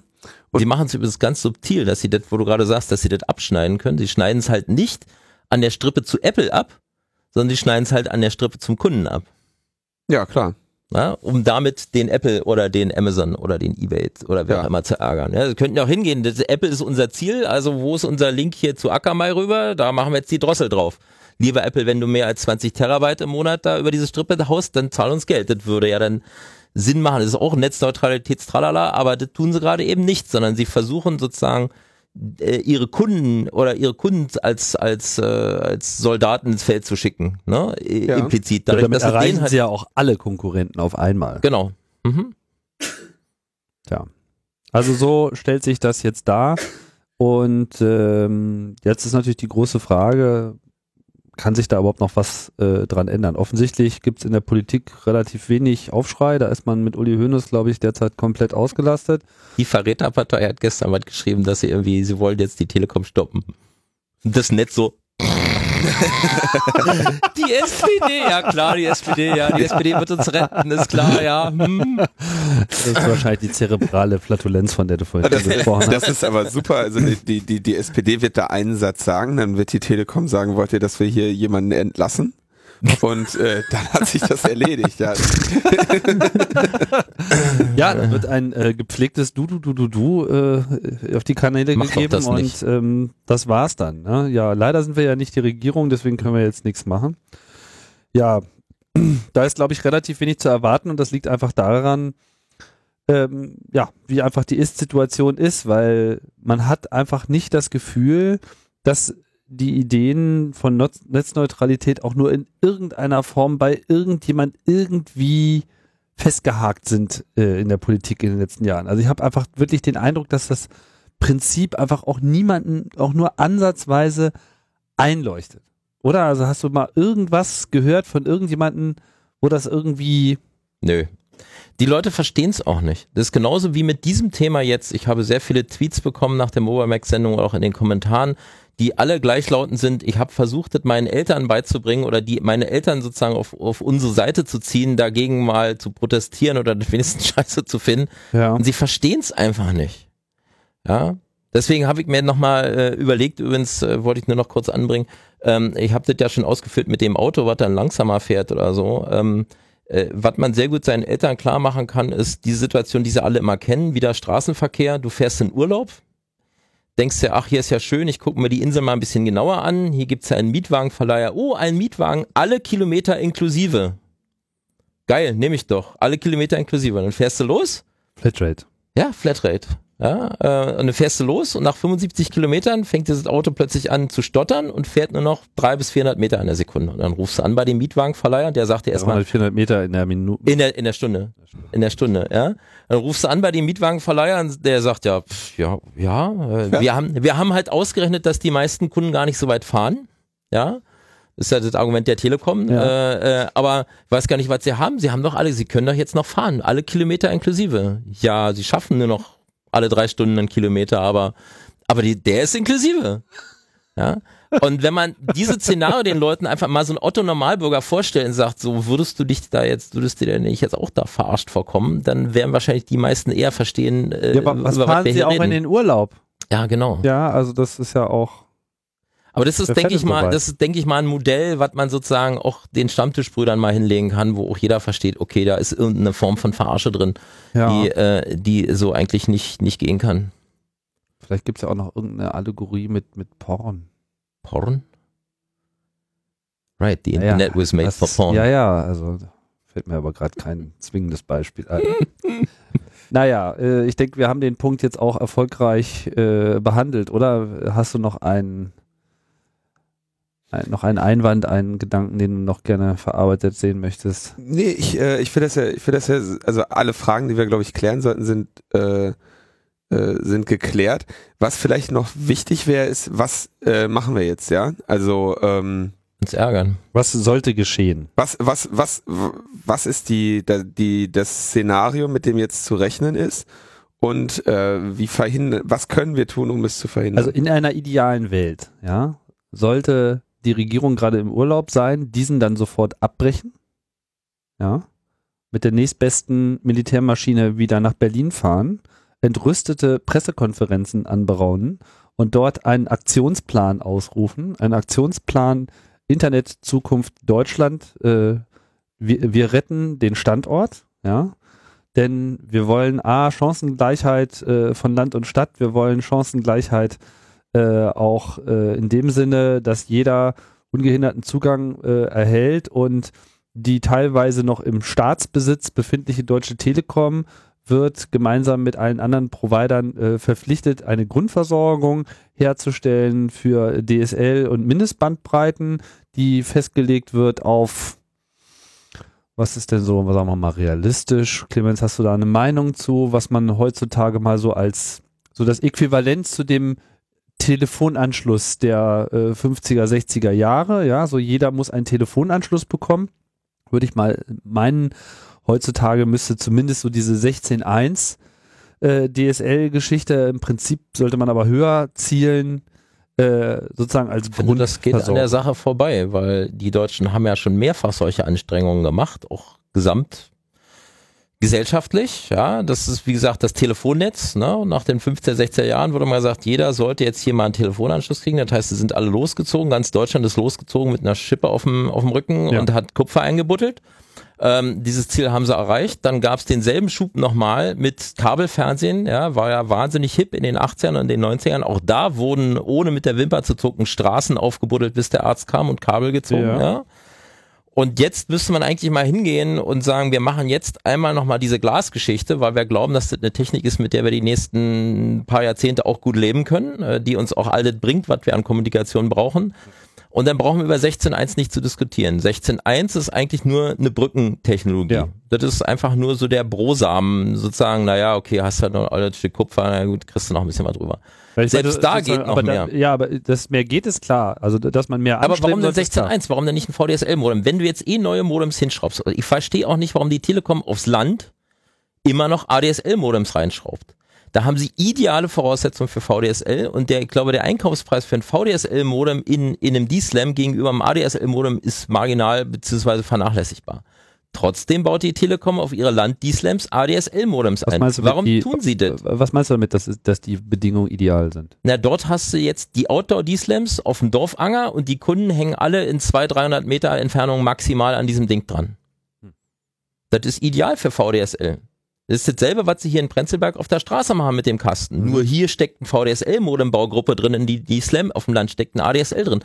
Was soll das? Diese Dinger sind nagelneu gekauft. Ja, ich weiß jetzt allerdings nicht, vielleicht sind es auch VDSL-Modems, die im ADSL-Betrieb äh, äh, gemacht werden, weil jetzt die Leute zahlen ja ihre 39,95 auch wenn sie, wenn sie, 60, wenn, wenn sie weniger kriegen. Erst dann, wenn wieder mal jemand mit einem LTE-Türmchen zu nahe kommt und einen ordentlichen LTE-Tarif, sagen sie, ach na gut, dann flippen wir halt noch diesen Software-Switch, dann kannst du auch VDSL draufkriegen. Würde ich mal fast sagen. Ich muss mal echt mal gucken, wenn sie mir im Dorf mal wieder jemand da ist von der Telekom, das Ding mal aufmacht, muss man ein Foto machen, mal gucken, was da für Baugruppen drin mhm. sind. Aber nochmal, was soll das? Das Ding ist nagelneu und sie spielen mit ADSL rum, anstatt mit VDSL. Ich meine, beide Brückentechnologie, aber trotzdem, warum sollte man sich jetzt mit 16.1 zufrieden geben? Das ist albern. 16.1 ist was für den wirklich den letzten Berghof, der nur wirklich an einer drei, vier Kilometer äh, Kupferstrecke liegt oder so, weil man nur wirklich nicht hinkommt. Das ist okay. Aber sonst irgendwo ist äh, irgendwie äh, 16.1 einfach albern, finde ich. Äh, ja gut, äh, ich meinte jetzt 16.1 sozusagen als Grundrecht. Ja, also sozusagen ja, aber äh, egal was passiert. niedrig gegriffen. Ja gut, meinetwegen, dann greifen wir äh, auch gerne 10, höher. 10. Ja. Mhm. 10, 10. Symmetrisches 10 Megabit, zack. Und wenn du halt mehr anbieten willst, kannst du mehr anbieten, aber 10, 10. Das muss drin sein. So, auch Ethernet, auf dem letzten Berg bauen. Ethernet ja. für alle. Ethernet für alle. Genau. So, und dann ein Zugangsnetz. Übrigens, da kann man auch in der Politik was machen. Die Schweden haben es einem ja vorgemacht. Die haben ja auch ein Riesenland mit viel weniger Bevölkerung. Trotzdem kriegen sie es gebacken. Da gibt's halt eben, sagen wir mal, so Autobahnen, staatlich kofinanzierte oder betriebene Autobahnen, die man erstmal nutzen kann, um sozusagen. Also große Glasfaserringe. Einmal quer durchs ganze Land, mhm. ja, wo auch andere Dienste drüber gemacht werden, wird zum Beispiel auch das öffentlich-rechtliche Radioprogramm drüber verbreitet wird, also auch als Core-Backbone für solche Sachen genutzt wird ähm, und wo man sich dann sozusagen anhängen kann. Das ist ja zum Beispiel auch das Problem, auch in dieser Diskussion jetzt wieder, äh, viele Leute diskutieren, ja, wollen wir jetzt nicht äh, hier mal einen kleinen, einen kleinen Mini-ISP auf dem Dorf machen? Wollen sich hier nicht irgendwie mal 50 Dörfler zusammenschließen und mal selber ihr Ding machen? Das geht aber nicht, weil einfach die Investition, die du tätigen musst, um aus dem Stand heraus überhaupt erstmal Internet in dein Dorf zu kriegen per Glas oder wie auch immer, äh, halt viel zu hoch sind. Also und dann musst du noch selber deine D-Slams betreiben oder Funk oder was auch immer. Also das ist ein wahnsinnig holpriges Unterfangen, sowas zu tun, weil du halt eben keine Grundversorgung hast, die erstmal von irgendwo herkommt. Wenn es sozusagen eine, was ich mal, was ich schön fände, wäre, wenn es eine Art staatlich, nicht staatliches Quatsch, aber so ein öffentlich-rechtlich oder äh, nicht profitgetrieben Infrastruktur ausgerichteten Backbone gäbe in Deutschland den alle Leute nutzen können, den kleine Stadtnetzbetreiber nutzen können, den Vereine nutzen können, den aber auch die Telcos sich anmieten können. Jeder kann sich darauf seine Bits mieten. dann hast du auch eine Chance, dein, dein Land flächendeckend zu versorgen. Und dann sollen halt die Leute, diese ISPs, ihre, ihren Mehrwert schaffen, indem sie halt meinetwegen ihren Content anbieten oder mehr machen oder mehr Dienstleistungen anbieten oder sonst was. Da sollen sie ihr Geld mit verdienen. Aber was halt ärgerlich ist an der ganzen Situation in Deutschland ist, dass das äh, immer noch von Steuergeldern bezahltes Netz ist, auf dem sich die Telekom dort ausruht. Der Grundausbau, der gerade in Ostdeutschland in den 90er Jahren stattgefunden hat, war aus, der, aus dem Aufbau Ost. Da hat jemand massiv Geld in die Hand genommen und dort Glasfaser verbuddelt und so was. Und da sitzt jetzt die Telekom wie eine Spinne auf, die, auf ihrem Nest und verteidigt das mit Händen und Klauen und versucht da draus halt mit allen möglichen netzneutralitätsverletzenden Methoden oder wie auch immer auch nur den letzten Cent rauszubringen.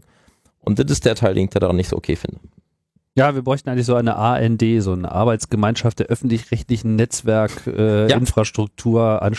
Der Bundesrepublik Deutschland, so, die äh, quasi staatlich gefördert ist und die vielleicht auch so eine Die einen GEZ. Teil der GEZ abkriegt. Genau, so Die GEZ wird ja eh gemacht, die kann man ja, die können ja Genau. auch was davon abkriegen. Genau, das könnte man sozusagen gleich eine schöne, die Haushaltsumlage dafür verwenden, auch den Internetausbau äh, mitzumachen.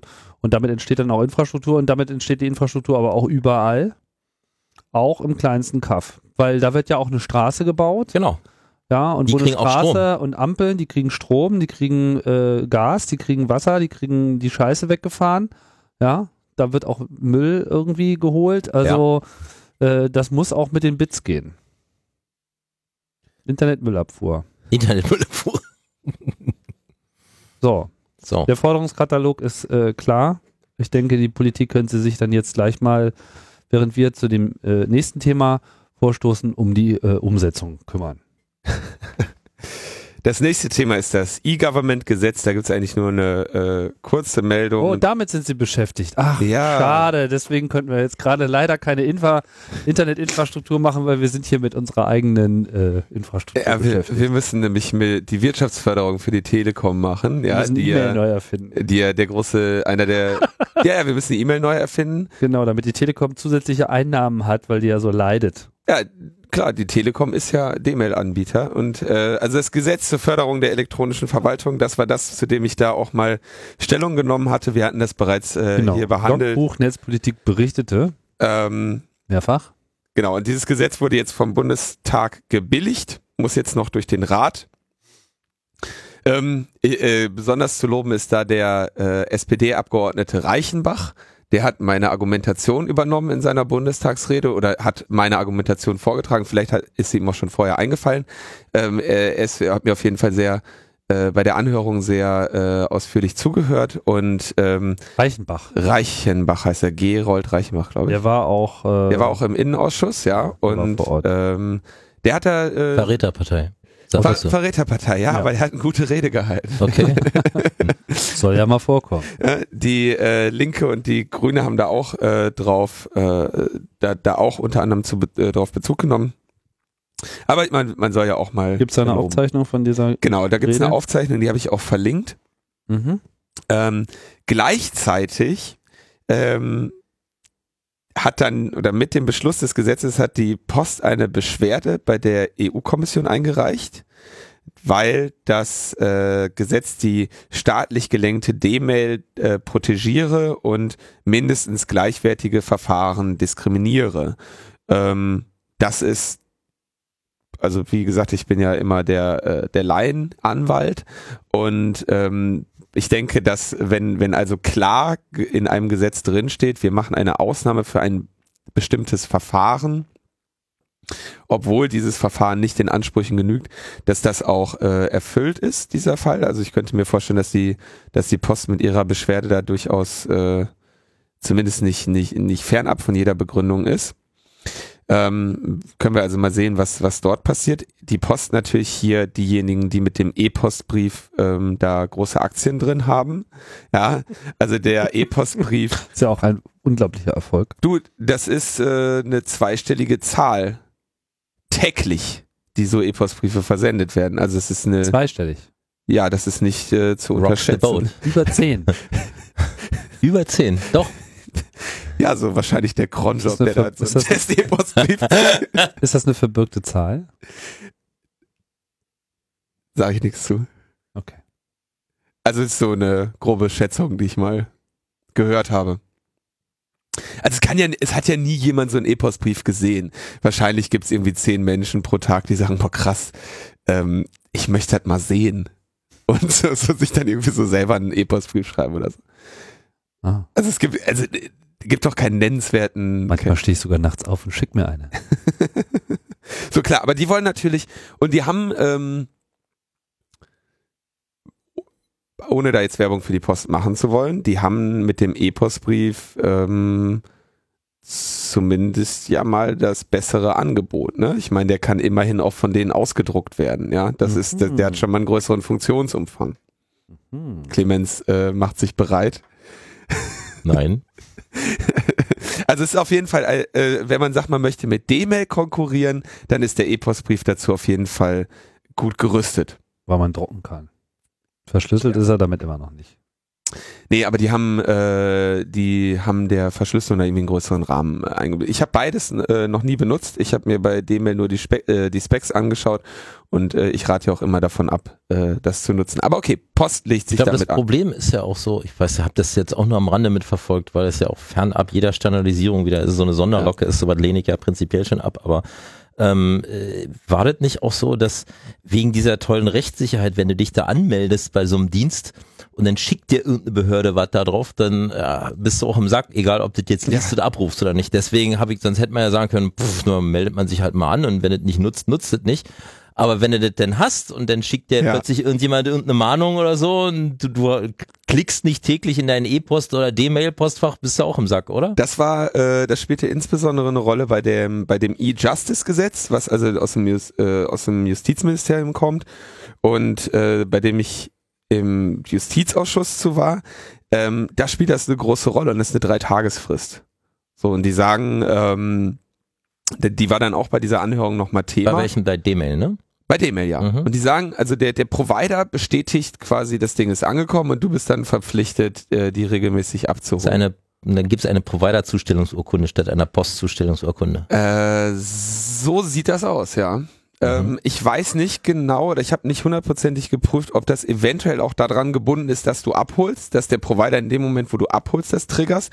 Aber so wie ich die Diskussion, wenn ich nicht abholen kann, weil mir mein ISP gerade den Anschluss kaputt gedrosselt hat? ähm, Mein man- Problem. wie sagt man so schön, Arschlecken. Ähm, du hast ja beim, beim ähm, Postwurf einschreiben das gleiche Problem.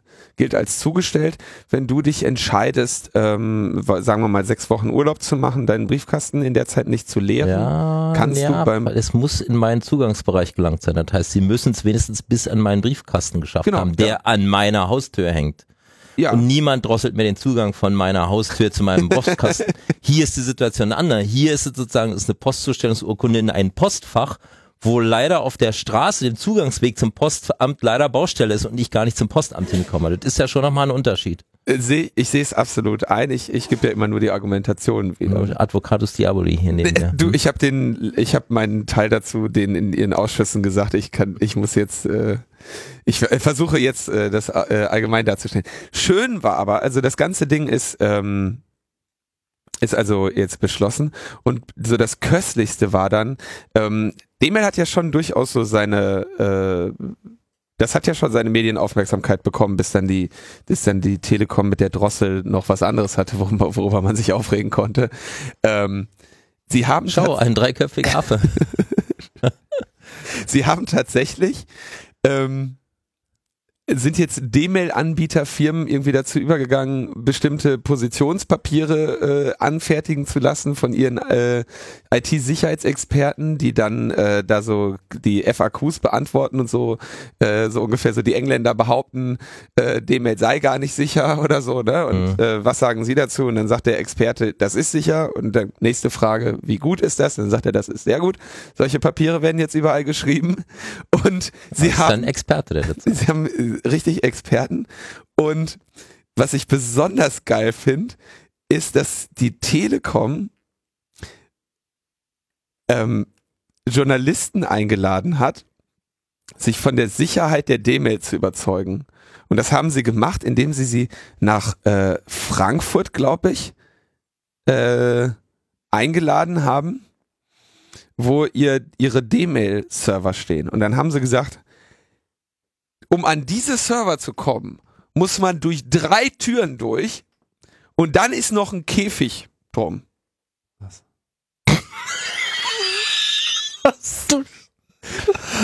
Das ist kein Scheiß. Oh, Und die Journalie alle, oh, was? Ist ja total sicher. Das Gelände ist mit Zäunen abgesperrt. mit, Zäu- mit Zäunen, ja, das ist ganz neu. wilde Hunde. Will dahinter Perimeterschutz gegen angreifende Bulldozer.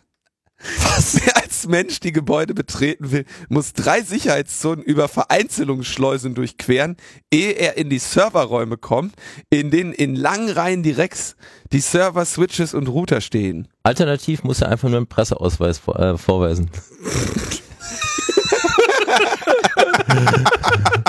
also entweder mit Bulldozern und einbrechen oder, mit einem Presseausweis Ich, klingeln. ich vermute, ich vermute, dass sie auch noch die Server mit einer Christophorus-Plakette äh, ausgestattet haben. Mit einer geweihten- geweihten ja, mit einer geweihten Christophorus-Plakette, damit im Datenverkehr nichts passieren kann. So, und dann, äh, und da stehen dann sowieso schon mal die, äh, die, die Hardware. Ähm, und dann ist nochmal ein Drahtkäfig. das, das Ganze in der Einflugschneise von Frankfurt wahrscheinlich. ja, wo die ganze Zeit Flugzeuge reinfallen. So, aber pass auf, dann ist da nochmal ein Drahtkäfig und da stehen die D-Mail-Server der Deutschen Telekom und von T-Systems, die T-Systems macht das für Geschäftsleute, und eine Plattform, auf der Entwickler neue Ideen rund um D-Mail ausprobieren. Also so die Testumgebung, die steht auch in dem Käfig drin. Und Damit wer, keine neuen Ideen ausbrechen versehentlich. genau. und wer den Käfig betreten will, braucht einen Begleiter. Oder ein Der- Presseausweis. Oder ein Presseausweis. Der alleinige Aufenthalt einer Person ist untersagt und führt zum Alarm. Das heißt, die haben da irgendwie nochmal eine Kamera drin, die guckt.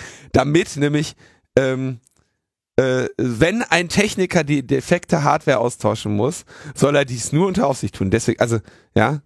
Ähm, so ja, jetzt? Die haben gelernt von der DDR. Da durfst du an der Grenze auch nicht alleine Streife laufen.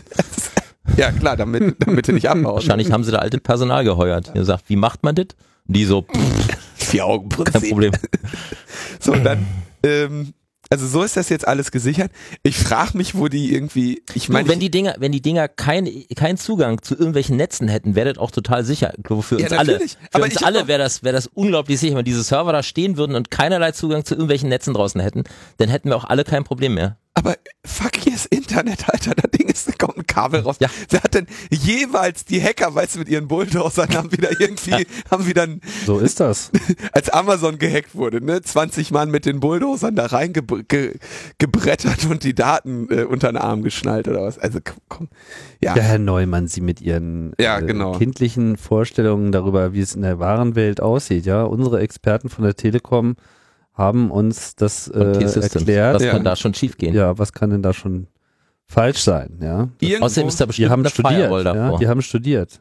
das ist bestimmt eine Firewall davor. Stimmt's? Die haben wahrscheinlich an der IHK mehrere Kurse in Software Engineering und Datensicherheit gemacht. Ja, also mindestens zwei Wochenendkurse sind Pflicht. Da können Sie da mit Ihrem selbst angelernten Kram also, ne, dann haben sie denen Ja. das gezeigt, haben sie gesagt, hier sind die ganzen Dinger, hier sind die ganzen Schlösser und da muss man auch noch ein Schloss und hier gucken sie, und den Schlüssel haben nur drei Leute und dann irgendwie solche, so diese Schiene, ne? Geil. Und dann kam noch äh, vom BSI der Herr, der D-Mail-Spezialist, oh Mann, Der die Wie Maschine kam denn der da rein? Alleine. ohne Presseausweis. Ohne Presseausweis.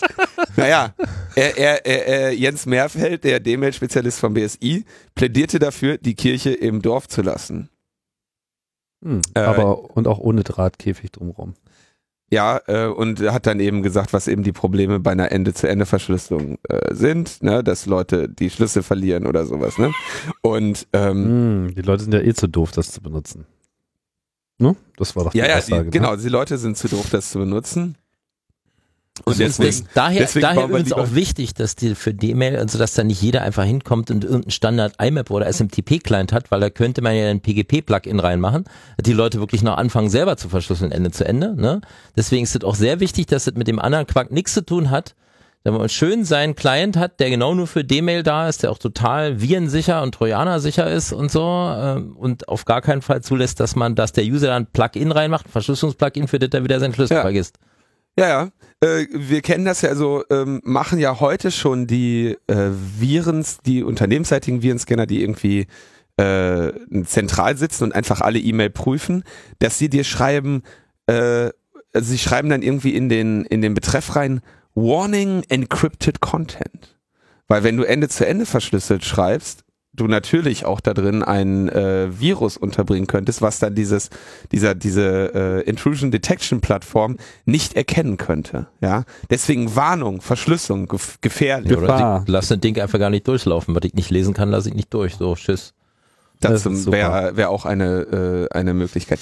Äh, es ist noch zu erwähnen, dass sie, glaube ich, die im E-Justice-Gesetz schon vorhandene Klausel auch in dieses E-Government-Gesetz haben, dass sie sagen, ähm, dass auch andere, ähm, warte, wo finden? Durch sonstige sicher, sichere Verfahren, die durch Rechtsverordnung der Bundesregierung mit Zustimmung des Bundesrates festgelegt werden, welche den Datenübermittler authentifizieren und die Integrität des elektronisch übermittelten Datensatzes sowie die Barrierefreiheit gewährleisten. Ähm, der IT-Planungsrat gibt Empfehlungen zu geeigneten Verfahren ab.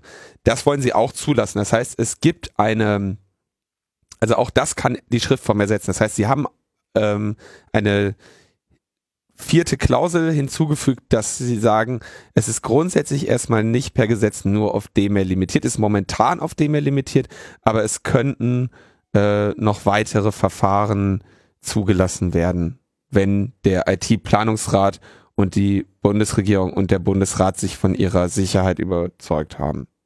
Jetzt habe ich nochmal eine spannende Frage an den Spezialist, an die Spezialexperten. Ja, oho. ähm, ein Argument, warum sie diese Ende-zu-Ende-Verschlüsselung ja nicht machen, ist, dass sie sagen, sie wollen es ja zwischendrin kurz entschlüsseln, damit sie es auf Viren prüfen können. Ja. Ne? Jetzt ist aber das andere Argument für das ganze D-Mail-Zeugs, dass sie ja sagen, wir wollen ja hier sicherstellen, äh, dass der Absender auch der ist, der vorgibt zu sein. Das ist ja der Unterschied zur normalen Mail. Ja. Wenn Sie also auf der einen Seite zugeben oder sagen, wir müssen das entschlüsseln, um auf Viren zu prüfen, geben Sie ja zu, dass sozusagen ein Virus, ein Trojaner so eine Mail abschicken kann. Weil wenn dem nicht so hm, wäre, hm. dann äh, würde man ja glauben, dass sozusagen der authentifizierte Absender, Tim Pritloff, absichtlich jemand anderen, äh, jemand anderem ein Virus zuschickt. Glaubt, da würden sie argumentieren, dass, genau, dass du absichtlich ein Virus zuschickst. Also darauf, mhm. das ist natürlich totaler Quatsch, weil du würdest ja niemals, also wenn du sagst, ich möchte, ähm, also das sind ja zwei Möglichkeiten. Entweder du machst einen Massenangriff, das heißt, du möchtest möglichst an möglichst viele deine PDF.exe schicken mhm. und ein Prozent klickt die an und die sind dann Teil deines Botnets und du mhm. hast Freude. Das machst du natürlich niemals über D-Mail. Ist auch zu teuer. Ist zu teuer, kannst du dir nicht leisten. Ja. ist der Spam-Schutz. Es sei denn, du schaffst es, jemanden zu infizieren und dann von dessen Maschine aus Klar. über D-Mail zu das senden. Ist der, das ist, ja. der, Aber das ist der neue Warte, warte, ja, warte. Gut. Und der, die andere Idee wäre, du machst eine gezielte Attacke. Ja. So, ähm, schreibst vielleicht eine Custom-Malware, die dann auch im Zweifelsfall nicht von deren Virenscanner erkannt wird. Du kannst es ja prüfen. Kauf mir die bei Digitask. Kaufst dir die bei Digitask, genau. Du kannst dir die auch selber zuschicken. Du kannst den ja prüfen. Hm. Mal ganz abgesehen davon, dass der Virenscanner selber vielleicht auch direkt dein äh, dir die den Exploit in das System gibt, wenn du sehr, ah. wenn du sehr geschickt bist, ja. Ähm, aber diese beiden, die beiden Punkte habe ich denen erklärt. Der, die, die ähm, die, der Knackpunkt ist, dass sie sagen, wir müssen ja, wir stellen ja fest, also wir versuchen sicherzustellen, dass du keine D-Mail schicken kannst, ohne dich zu authentifizieren. Mhm. Und dafür machen sie bei der, schlagen sie bei der Anmeldung vor, äh, Zwei-Faktor-Authentifizierung. Mit deinem E-Perso. Mm, nee, mit äh, E-Perso hat ja nie eine Rolle gespielt, außer bei der Anmeldung. Mhm. Du gehst hin, sagst, hallo, ich bin mhm. äh, Clement Schrippe. Ähm, dann können sie von dieser E-Funktion Gebrauch machen, aber das ist halt nur E-ID, das mhm. heißt, statt abschreiben mhm. ziehst okay. du den durch und dann eröffnest du dieses Konto. Mhm. Muss aber nicht der E-Perso sein. Kannst du auch über Postident oder sowas machen. Gut, aber wenn jetzt und Zwei-Faktor-Authentifizierung ich, ich kann nur mit Zwei-Faktor-Authentifizierung überhaupt eine D-Mail schicken, dann kann doch ein Virus, der ich auf meinem System habe, gar nicht ohne mein Wissen eine Nachricht verschicken. Ja, also nochmal, das beißt sich vom Konzept, dass sie sagen, wir, wir glauben, da können Viren drin sein, deswegen müssen wir das entschlüsseln. Auf der anderen Seite sagen sie, aber wir machen das Ganze ja nur, um sicherzustellen, dass ausschließlich du im vollen Bewusstsein deines Handelns einen, deswegen rechtsverbindlich, ja, im vollen Bewusstsein des Handels und nachweissicher und lalala, dass nur du als Person Linus Neumann diese Mail geschickt hast. Siehst du mal, wie das, sicher das ist. Ja, das, äh, aber das, das ja. beißt sich doch in der Argumentation, die, okay, das verstehen die wieder nicht. Das, das ist einfach noch ein Level wieder zu hoch. Ne? Das, das kriegt so ein CDU-Bundestagsabgeordneter einfach nicht in die Birne. Das äh, scheitert, glaube ich, schon bei der SPD. Die sowieso. Also Der- was ist die, e- der, bei denen ist es egal, ob sie es verstehen oder nicht, weil sie hinterher sowieso umfallen. Aber okay. aber ja, äh, es ja, ist so. Ja, Okay. lass uns mal äh, ein Aber- bisschen Nur, vorankommen hier. Wir sind nämlich schon äh, sind- weit über ja. die Zeit Tschüss. und noch lange nicht äh, durch die Themen. Ich glaube, zu der E-Mail ist äh, alles gesagt. Äh, es ist jetzt auf jeden Fall äh, beschlossen. Es ist äh, sicher, weil Drahtkäfige drumherum sind und äh, Christophorus-Plaketten angebracht wurden an den vorgeschriebenen Stellen. Und äh, Bis jetzt aber wir nur- können uns wieder abreden. Genau, das war jetzt nur E-Government, E-Justice-Gesetz äh, folgt dann jetzt noch. Da geht's dann um die Rechts Rechtsverbindlichkeit. Da ging's jetzt, im E-Governments-Gesetz ging es erstmal nur um die Sicherheit, äh, hauptsächlich. Die, ist jetzt per Akklamation die ist jetzt, festgestellt ist jetzt worden. sicher, ja, ja, das steht ja so im Gesetz. Ja, okay, ne, das, das ist doch, ist doch alles gut. Dann äh, kommen wir zu einem Thema, was wir in der äh, letzten Woche schon hatten. Und nämlich, wie war es denn? Letzte Woche hatten wir gesagt, dass das, oh Funkzellenabfrage das- in Dresden alles ganz toll war. Genau, das Amtsgericht Dresden hatte damals ja diese Funkzellenabfrage auf Antrag der Staatsanwaltschaft angeordnet und die Beschwerde dagegen hat dasselbe Gericht, dasselbe Amtsgericht Dresden ja dann abgelehnt. ja, deshalb ging der Fall dann ans Landgericht. Und das hat jetzt ein, hat jetzt festgestellt, dass diese Funkzellenabfrage rechtswidrig war. Und dieses Urteil ist rechtskräftig und unanfechtbar. Ach, Ja, allerdings war die Funkzellenabfrage deshalb äh, nicht rechtskräftig, weil das Amtsgericht nicht ausreichend begründet hat, warum sie das machen. Das Amtsgericht hatte die irgendwie einfach angeordnet, ohne genau zu sagen, warum. Und deswegen hat diese, hat das äh, Landgericht an der Stelle schon gesagt, das war nicht ausreichend begründet und deswegen rechtswidrig und hat sich gar nicht weiter mit der Frage auseinandergesetzt, ähm, hm. ob es dann eventuell noch verhältnismäßig oder vielleicht auch grundsätzlich falsch war. Rechtskräftig heißt natürlich auch, dass das jetzt nicht nochmal aufgerollt werden kann und auf oberer Ebene nochmal neu entschieden werden kann. Sei denn, es müsste jetzt nochmal ein komplett neuer Klage gegen irgendwas, Genau. äh, neue Aspekte, die ein Aufrollen auch äh, erlauben würden, Genau. durchgeführt werden. Und es müssen die, also jetzt mit der Rechtskräftigkeit müssen die Daten eben auch äh, gelöscht werden. Hm.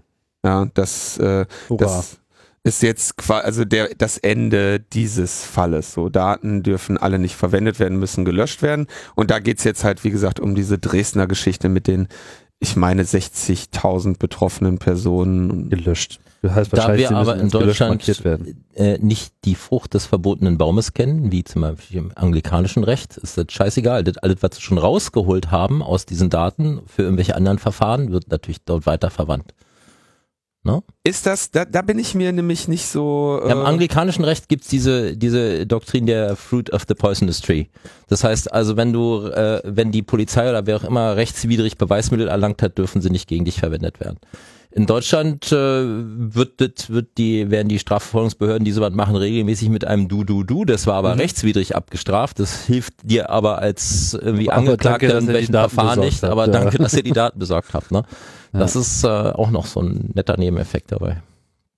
Ist schön, dass wir jetzt alle wissen, dass sie das nicht hätten tun dürfen, aber das ist scheißegal. Die Leute, die sie jetzt aufgrund dieser. Daten irgendwie am Arsch haben oder so, Da gab's ja noch nicht mal irgendjemanden an den Arsch zu kriegen. Die konnten ja wahrscheinlich gar nicht mit den Daten umgehen oder so. Aber äh, die, die Erfassung, also die sind auf jeden Fall so ausführlich ausgewertet, dass äh, Ja gut, ich meine, was man äh, Positives rausziehen kann, ist, dass zumindest mal festgestellt wurde, dass es so nicht ging. Ja, das heißt, äh, man hätte besser äh, belegen müssen, warum. Wobei das jetzt sicherlich auch keine große Hürde ist, weil das nächste Mal sagen sie, ja, äh, wir wollen das jetzt haben, weil wir das brauchen. genau. So sieht es jetzt im Moment erstmal aus. Ansonsten gab's noch sehr interessante Hinweise in den Kommentaren, äh, woher, wie, wie es um Sachsen steht und warum.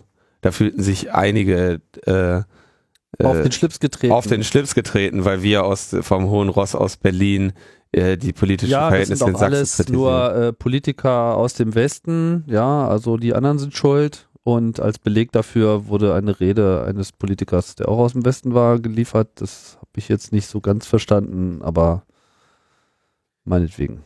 Ja, so ist es. Aber okay, also auch das, aber andere haben ja dann auch gesagt, also andere haben auf jeden Fall zumindest gesagt, dass die Verhältnisse nicht äh, schön sind. Genau.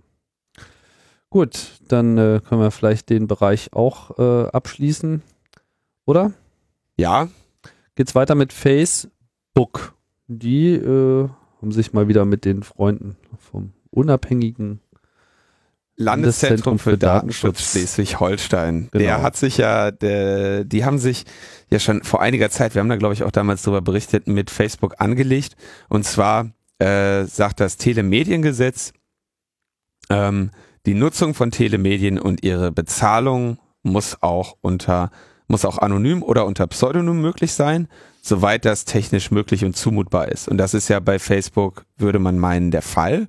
Und haben deswegen gesagt, ähm, wir äh, machen irgendwie eine Ordnungsmaßnahme oder wir, wir mahnen Facebook ab, weil sie gegen dieses äh, Te Telemediengesetz und gegen den Datenschutz verstoßen. Und dann hat Facebook gesagt, was wollt ihr überhaupt? Wir sitzen in Irland. Und ähm, dann sagte das Verwaltungsgericht schon vor einiger Zeit, vor dem sie ja geklagt haben, naja, die Erhebung der Daten und die Verarbeitung finden in Irland statt. Und ähm, deshalb hat das ULD hier äh, Facebook überhaupt nichts zu sagen. Und diese Ansicht wurde jetzt auch vom Oberverwaltungsgericht bestätigt. Facebook unterliegt ähm, irischem Datenschutzrecht. Und das irische Datenschutzrecht sagt was? Sagt Scheiße. Ja, mach Do whatever you want. Solange hier nicht der Name des Herrn in Schmutz gezogen wird, könnt ihr machen, was ihr wollt. Gut, wir wissen es nicht. Wir haben uns das irische Datenschutzrecht nicht angeschaut. Wir wissen auch nicht, ob es aber einen. Grund haben, warum die Firmen das alle da machen. Die sind alle dort, weil das nicht, also ihr, ihr Naja, bei dem Outsourcing-Bereich da, äh, da denke ich 52. mal, US-Bundesstaat. sich das. Nein, nein, äh, also im- im Datenschutzbereich ist es tatsächlich so, dass Irland äh, bekanntermaßen den, den durchlässigsten oder den, die, die laxesten Regeln dazu hat. Mhm. Und deswegen sitzen die datenverarbeitenden Unternehmen äh, oder die datenverarbeitenden Konzerne haben ihren Europasitz immer dort. Und genau das ist ja einer der Punkte. immer. Ja, so gut wie immer, ja. Also wäre es blöd, den nicht dahin zu Na, wer ist denn dann noch? Also ich weiß jetzt Wann von hast du das letzte Mal mit deinem Apple-Support gesprochen? Die sitzen alle in Irland. Apple Support ist in Irland. wieder immer noch. Mhm. Ja. Also, wer Ja. weiß, was sie da noch machen. Die Ich betreiben ja bestimmt nicht offiziell ihr ganzes ich, ich, iTunes ich bin da mir und jetzt so. nicht bewusst, wer da alles, sagen wir mal, jetzt wirklich ähm, präsent ist noch. Ähm, Es sei denn, sie haben was zu verkaufen, dann sitzen sie natürlich in Luxemburg. Ah, das, das spielt auch noch eine Rolle. Ja. Naja, da ist Aber- der Umsatzsteuer und so weiter. Worauf ich hinaus wollte, wenn du, wenn du, äh, wenn der Datenschutz dir ein Dorn im Auge ist und du möchtest in Europa sein, dann äh, gehe nach äh, Irland hinein. Und ähm, das ist ja Reimt genau. Deswegen habe ich das so gesagt, Chill. damit man sich das leichter merken kann. Ähm, und das ist ja auch genau einer der Punkte, der in dieser EU-Datenschutzreform äh, ja jetzt äh, behandelt werden soll. Ja, dass jetzt überall genauso lax wird wie in Irland, damit die Firmen auch wieder woanders ihr Geld hintragen. Genau. Weil Irland hat da ja einen Marktvorteil. Eben. Das geht ja so nicht. Ja, das kannst du alles immer über Markt, der Markt jetzt regeln. Der Markt regelt alles. Vielleicht nicht in die Richtung, die man so denkt, aber er regelt. ja, ja. Gut, So sieht's aus. das war's. Jetzt kam gerade, der Clemens schob mir hier gerade zu, dass das Urteil im, im Rahmen der Antiterror-Datei äh, heute verkündet wurde, aber ähm, da ich, das ist jetzt gerade Da sind passiert. wir noch unvorbereitet. da sind wir unvorbereitet. Damit Das schauen wir uns nochmal an. ja, Ja. das Bundesverfassungsgericht stutzt die Antiterror-Datei zurecht. Lautet der Aber Äh. nicht so, wie man sich das erhofft hatte. Ne? Es gab ja Leute, die sagen, die wischen es vom Tisch. Das haben sie nicht getan. Sie haben es halt grundsätzlich erstmal so geackt und haben gesagt, na, da fallen wir noch mal ein bisschen an den Ecken. Genau, so lässt sich das zusammenfassen und nächste Woche machen wir das ausführlich. Vielleicht schaffen wir da ja mal wieder eine der sachverständigen Personen äh, zu uns zu holen. Ja, mal wieder eine sachverständige Person, so wie äh, heute mit Clemens. Vielen Dank hier für äh, die Teilnahme bei LNP. Ja, nächste Woche machen wir noch Sendung. Dann ist Republika. Da wissen wir noch nicht so ganz genau, ob wir da vielleicht auch eine Sendung machen. Das werden wir dann noch sehen. Ja, Republika, ja. Da ist noch einiges an Arbeit zu leisten. Und in der Woche darauf ist schon die Hauptversammlung der Deutschen Telekom. Hm, am 16. Mai. Ein Schelm, wer Böses dabei denkt. Die sind bestimmt alle ganz Also wer da Einladungen hat oder so, kann ja sich überlegen, ob er Man müsste hingeht. die mal bündeln. Weil man, müsste, man müsste wirklich mal hingehen Oder und ob man sagen, die irgendwo Bevollmächtigte benennt. ob man da nicht noch ein paar Bevollmächtigte benennt, die Ne, all die Leute, die so eine T-Aktie noch irgendwo rumzulümmeln haben, schön Bevollmächtigung schreiben und dann jemanden hin, da digitale Gesellschaft, wie auch immer, die einfach mal mit so einem Päcken Bevollmächtigung da auflaufen und sagen so, wir hätten da mal eine Frage. Ja. Das wäre, äh, das fände ich äh, sehr sinnvoll. Ich, ohne das mit irgendjemandem abgesprochen zu haben, äh, schlage ich, schlagen wir das jetzt einfach mal vor. Genau. Schickt Also, das an die Person eures Vertrauens oder die an Ja, die, das ist ja Aktie albern, es haben geht ja darum, das zu bündeln. verkauft. Hm. Und so viel Dividende hat das Ding, glaube ich, jetzt noch nicht abgeworfen, dass man da jetzt besonders stolz drauf sein müsste. Deswegen kann man auch ruhig sein Stimmrecht mal durch die Gegend schicken. Gut, ich denke, das war's. Wir sagen äh, Tschüss und bis bald. Bis nächste Woche. Tschüss und bis bald.